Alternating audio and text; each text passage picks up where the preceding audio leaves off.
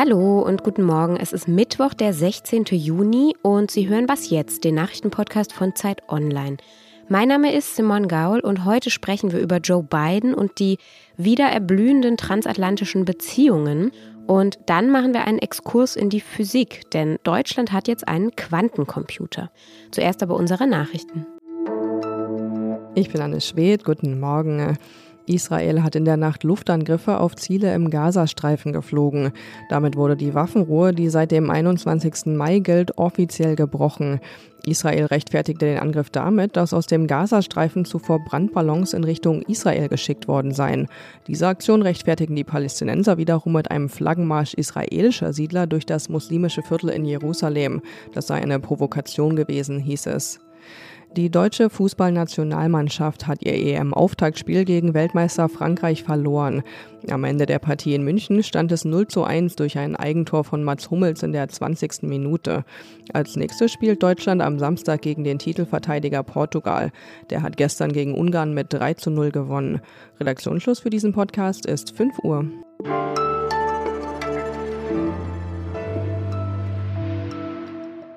US-Präsident Joe Biden, der reist gerade ja durch Europa und signalisiert überall so ein bisschen, hey, hier kommt euer Neuanfang.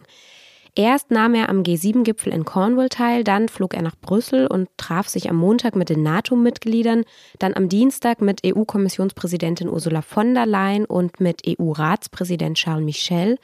Zwischendurch war er schnell bei der Queen in London zu Besuch, hat da dann mal schnell vergessen, die Sonnenbrille abzusetzen, aber ist ja nicht so dramatisch, denn diese ganze Reise, wie gesagt, soll ein einziges großes Bild, sage ich mal, vermitteln, nämlich die Diplomatie ist zurück. Darüber spreche ich jetzt mit meinem Kollegen aus der Außenpolitik, Carsten Luther. Hallo Carsten. Hallo, grüß dich. Bidens Europatour gilt ja so ein bisschen jetzt als Zeichen des großen Aufbruchs, also dass es wieder bergauf geht mit den transatlantischen Beziehungen. Wie lief denn diese Reise bis jetzt ab?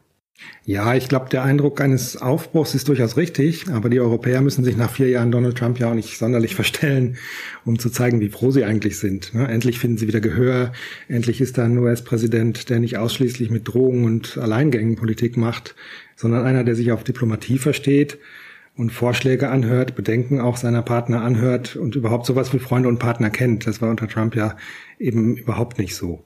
Das heißt ja nicht, dass sich alle einig wären, wohin dieser Aufbruch auch führen soll. Zum Beispiel die knallharte China-Politik, die Biden ja eigentlich im Westen verankern will, wird nicht überall gleichermaßen begrüßt. Also, dass die USA China als einen Konkurrenten sehen, eine Bedrohung wirtschaftlich wie politisch. Insbesondere in Deutschland will man das ja derzeit lieber trennen, sich also nicht irgendwie vom chinesischen Markt abschneiden.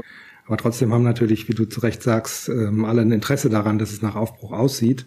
Wir, die westlichen Demokratien, wir sind wieder da, wir halten zusammen, wir klären zivilisiert unsere Differenzen und treten gegen die autoritäre Herausforderung aus China und Russland an. Das war ja im Grunde genommen das, was Biden wollte. Ob das dann tatsächlich so stimmt, wird man noch klären müssen. Aber es findet zumindest Diplomatie statt, die man auch so nennen darf. Und du hast es gerade ja auch schon gesagt, also Aufbruch heißt jetzt nicht gleich Einigkeit. Ähm, während dieser vier Jahre Trump, da ist ja auch ziemlich viel auseinandergegangen zwischen Europa und den USA. Ein Stück weit hat sich aber Europa vielleicht ja auch emanzipiert von den USA. Wollen denn die Europäerinnen und Europäer so überhaupt zurück zu diesem, naja, ich sag mal, zu diesen Beziehungen vor Trump, so wie es unter Obama noch war? Ja, im Prinzip, im Prinzip hat das ja zwei Seiten. Einerseits ist Europa ja immer ganz gut damit gefahren, sich auf die USA zu verlassen. Auf der anderen Seite ist die Feststellung, dass man sich halt äh, hier auch manchmal zu bequem gemacht hat im Schatten der Supermacht ja keine Erfindung von Donald Trump gewesen. Das gab es selbst unter Obama schon, ja, und das bleibt auch unter Biden so. Das auf der einen Seite dann halt wirklich gut, wenn es Bemühungen gibt, selbst aktiver zu werden in der Sicherheitspolitik wie auch in vielen anderen Fragen. Biden will auch, wie ja sein, sein enormer Fokus auf China zeigt, dass sich Europa selbst stärker um seine Interessen bemüht. Ja, in jedem Fall aber ist das Vertrauen jetzt nicht so einfach wiederherzustellen nach vier Jahren Trump, wie diese Gipfelbilder suggerieren. Es muss ja nicht der letzte Trump gewesen sein. Das ist, was viele in Europa befürchten. So, da gilt also eigentlich beides. Europa will und muss sich emanzipieren, weiß aber noch nicht so recht, wie das laufen soll. Und heute trifft Biden jetzt noch den russischen Präsidenten Wladimir Putin. Die USA und Russland haben ja jetzt nicht so ein gutes Verhältnis. Was ist denn von diesem Treffen da jetzt zu erwarten? Beide Seiten wissen und haben das auch gesagt, sie sind an einem Tiefpunkt. Es gibt also durchaus was zu besprechen, so, ja. Also dieser, dieser Gipfel muss stattfinden.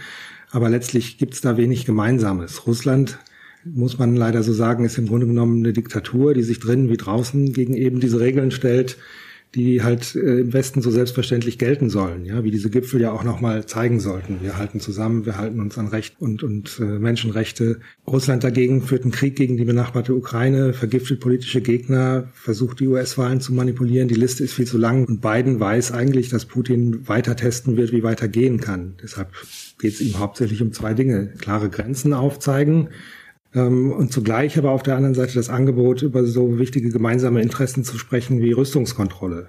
Das Problem daran ist, Putin reicht eigentlich fast schon der Auftritt auf internationaler Bühne, die Anerkennung als wichtiger Gesprächspartner. Und das wird er für sich nutzen wollen.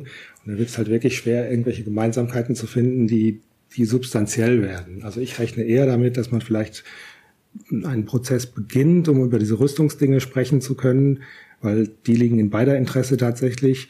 Und auf der anderen Seite äh, gibt es eine klare Ansage. Beide machen hinterher einzeln ihre Pressekonferenzen und sagen, was sie denn glauben, was da gelaufen ist. Und das wird nicht dasselbe sein, glaube ich. Danke, Carsten. Sehr gern.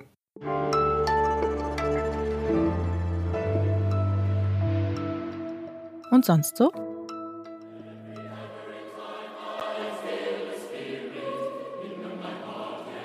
Die Regensburger Domspatzen, das ist einer der ältesten Knabenchöre der Welt. Es gibt diesen Chor seit mehr als 1000 Jahren jetzt schon. Und die Jungen gehen zusammen zur Schule, sie singen zusammen, geben zusammen Konzerte und gestern jetzt haben die Domspatzen bekannt gegeben, dass ab dem Jahr 2022, also in einem Jahr dann, die Schule auch für Mädchen geöffnet wird. Es wird also eine gemischte Domspatzenschule geben und weil diese Mädchen dann natürlich auch singen sollen, wird es auch einen Mädchenchor geben. Die Chöre sollen weiterhin getrennt bleiben. Ein gemeinsamer Chor, das wäre dann aus Domspatzensicht wahrscheinlich noch zu viel des Guten.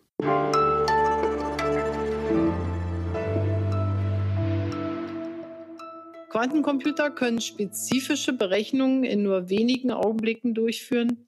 Herkömmliche Computer würden dafür hunderte, wenn nicht sogar tausende Jahre Rechenzeit brauchen. Ja, da steht er jetzt also, der offiziell erste Quantencomputer Europas. Zumindest sagt das so das Fraunhofer Institut und auch der Computerhersteller IBM. Die haben das Gerät gestern zusammen vorgestellt. In Eningen in der Nähe von Stuttgart und zur Einweihung, da kam dann auch Bildungsministerin Anja Karliczek, Baden-Württembergs Ministerpräsident Winfried Kretschmann und ja, auch Kanzlerin Angela Merkel war per Video zugeschaltet. Das große Tamtam hat jedenfalls vermittelt, da ist gerade etwas ganz Großes passiert in unserem Wissenschaftsstandort Deutschland. Was das genau ist, so ein Quantencomputer, das weiß mein Kollege Robert Gast aus unserem Wissensressort. Hallo Robert. Hallo Simon. Was unterscheidet denn jetzt eigentlich ein Quantencomputer von einem normalen Computer? Ja, Quantencomputer rechnen mit Qubits, während normale Computer mit Bits rechnen. Das hört sich ein bisschen kompliziert an, aber im Prinzip steckt dahinter, dass in gewöhnlichen der Computer Transistoren stecken, Milliarden von denen, äh, die jeweils auf 0 oder 1 äh, geschaltet werden. Der normale Computer muss sich entscheiden zwischen der 0 und der 1. Der Quantencomputer kann beides gleichzeitig benutzen. Und das bringt bei manchen Rechenaufgaben äh, einen Geschwindigkeitsvorteil. Und wofür könnten wir den im Alltag dann brauchen? Ja, ich würde sagen, so äh, für den normalen Gebrauch gar nicht. Das wäre was, was man in Rechenzentren wahrscheinlich einsetzt. Dann hätte man vielleicht in Deutschland fünf oder zehn von solchen Maschinen und die würden dann spezielle Optimierungsprobleme äh, lösen. Eine weitere Sache wäre, weshalb da auch ein bisschen Angst mitschwingt bei dieser Technologie, dass sie Verschlüsselungen knacken könnten. Deswegen haben seit langem die Geheimdienste ein großes Interesse auch daran. Allerdings äh, auch dazu bräuchte man einen voll ausgewachsenen Quantencomputer, äh, der wahrscheinlich noch 10, 20 Jahre in der Zukunft ist. Das heißt, dieser Computer, der da jetzt in Eningen steht, das ist noch kein fertiger Quantencomputer, sondern so eine Art Prototyp? Genau. Also das dient wirklich dazu, diese Technologie äh, noch zu entwickeln. Und jetzt gerade der Quantencomputer-Prototyp in Eningen, der soll dazu dienen, die Industrie, äh, mit der äh, Technologie vertraut zu machen. Also die soll da die Chance haben, äh, erste Erfahrungen mit solchen Maschinen sammeln zu können und vielleicht äh, erste Programme schreiben zu können, die vielleicht dann mal in fünf oder zehn Jahren auf einer vollwertigen äh, Version äh, eines Quantencomputers laufen könnten. Danke, Robert. Gerne. Tschüss. Ich bin damit am Ende mit meiner Morgensendung hier bei Was jetzt? Wenn Sie Fragen haben, Kritik, Lob oder uns einfach so mal irgendwas schreiben wollen, dann können Sie das wie immer an wasjetzt.zeit.de. Ich sage danke fürs Zuhören. Wenn Sie mögen, dann hören wir uns heute Nachmittag schon wieder im Update. Und bis dahin sage ich Tschüss.